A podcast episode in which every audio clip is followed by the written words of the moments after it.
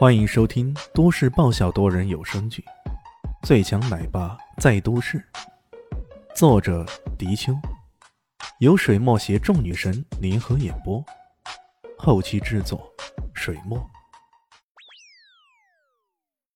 第五百一十三集。喂，老大，我可想死你了！听到如此肉麻的声音啊，尤其是身边还有位丈母娘。李炫心里想，靠，这可不能被人听到啊！如果听到，对自己的名声影响也太大了。于是他轻咳一声，走出了病房。我靠，陈老二，你这家伙干嘛？想死啊？嘿嘿嘿，我想你了。又是死神，我当然是想死了。陈老二陈泽金嬉皮笑脸的说道：“跟这种比自己脸皮厚的人。”简直无法沟通啊！李炫只好没好气的问道：“啥事儿啊？难道你想来找我？”哦，老大，你可真是天才，一猜就中。陈老二大惊小怪的说道：“你来干嘛呀？一下子一声不吭的就跑来了，然后你又要来，这欧西里斯岛上就剩下三大赤魂了呀！主神、副神都不在，到时候其他势力来捣乱，那可咋办啊？”陈老二说道：“老大呀，你可别忘了，我可是投资了五百亿欧到连城的。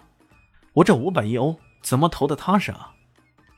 原来如此，陈老二是财运型，他自然要盯着自己的投资，时不时还要满世界跑。我要在明珠市转车，顺道见见，不过分吧？当然不过分，我要请你吃鸡公煲、小龙虾、喝啤酒。李炫随口说道：“哈哈，那我可记住了，大概下周我就会出现。你记得你的承诺啊。”陈老二笑呵呵的说道：“这位隐形富豪居然还会为李炫的一顿鸡公煲、小龙虾而热切不已，这简直让人有些难以置信。”很快到了第二周，李炫接到了陈老二的信息啊：“下午五点抵达明珠市，七点出席一个酒宴，八点后见。”这个大财团老总才一来就马上引人注目了，这实在是太忙太忙了。不过李迅倒也没闲着，他此时正陪着艾云珍参加一个商客会呢。这个商客会坐落在君臣大酒店，所以一般叫做君臣商客会。来自天南地北的商客都纷纷在此汇集，交流彼此的商业信息、商品等等。艾云珍出现在这儿，主要是为了推销天亮养生酒。为了这次的商客会，他不惜下重本，全方位提供了本次商客会的酒水。这其中很大一部分就是这种养生酒。只可惜啊，这养生酒摆放在显眼的位置，却依然得不到他人的青睐。哎，萧公子来了！哎，果然是萧公子啊！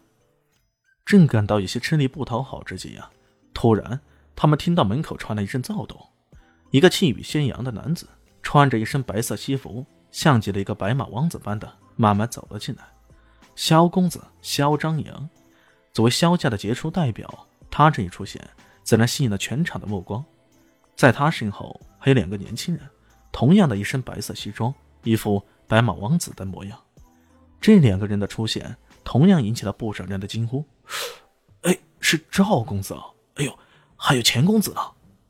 这赵公子。”正是李炫之前见过的赵三公子赵明聪，而这个钱公子却正是钱家钱正义的儿子钱多宝。这个钱多宝据说是某大投资公司的老板，经常大把大把的往外撒钱，也是个有钱的主。潇潇雨夜，赵钱孙七大家族来了三个家族的当红公子，这简直是商客会的福音呢！众人纷纷为之鼓起掌来，甚至。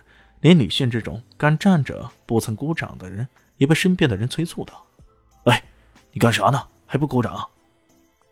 李炫耸了耸肩，手没空。他的左手拿着一杯酒，右手拿着一串鸡爪，当然没空。在他看来，这酒和美食可比这三位傻公子要有趣多了。你既然，既然，真是岂有此理！那人很自觉的。为三位公子站起岗来，李炫抿了一口酒，慢悠悠的说道：“况且这什么公子的，还不只是依仗自己家族的势力而已，有啥了不起的？你，你……”那人被他惊世言论给吓住了。三个公子是整个商客会的中心人物、灵魂人物，看到有人居然发出这种不知好歹的声音，不少人都纷纷为之侧目。那自觉站岗的家伙是一个陈皮脸，他和旁边的黑胖子对望眼，随即黑胖子跳出来说道：“ 呵呵，说的你自己很厉害的呀，那你又有啥成就啊？你是完全不借助家族的力量的喽？”“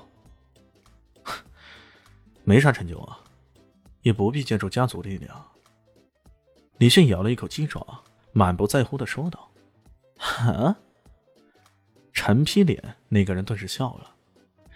你说你自己没有啥成就，当然不用借助家族力量了。以前的人都会宣传说什么自强自立的，可现在，如果有家族力量可以依赖，谁会笨的不去依赖呀？人人都说昔日首富盖茨中学退学，成就传奇，可谁又知道他其实也是个富二代呢？二人嘲笑完后，陈皮脸忍不住说道：“哼。”我看你的样子也并不是什么富商啊，你来这里干嘛？难道你是混吃混喝来的？客商会是邀请制的，虽然是发了请柬，可也难保有人不会浑水摸鱼啊。本集播讲完毕，感谢您的收听。喜欢记得关注加订阅，我在下一集等你哦。哦，对了。我是谁？我是最大的鱼，也是你们的林园长林静初。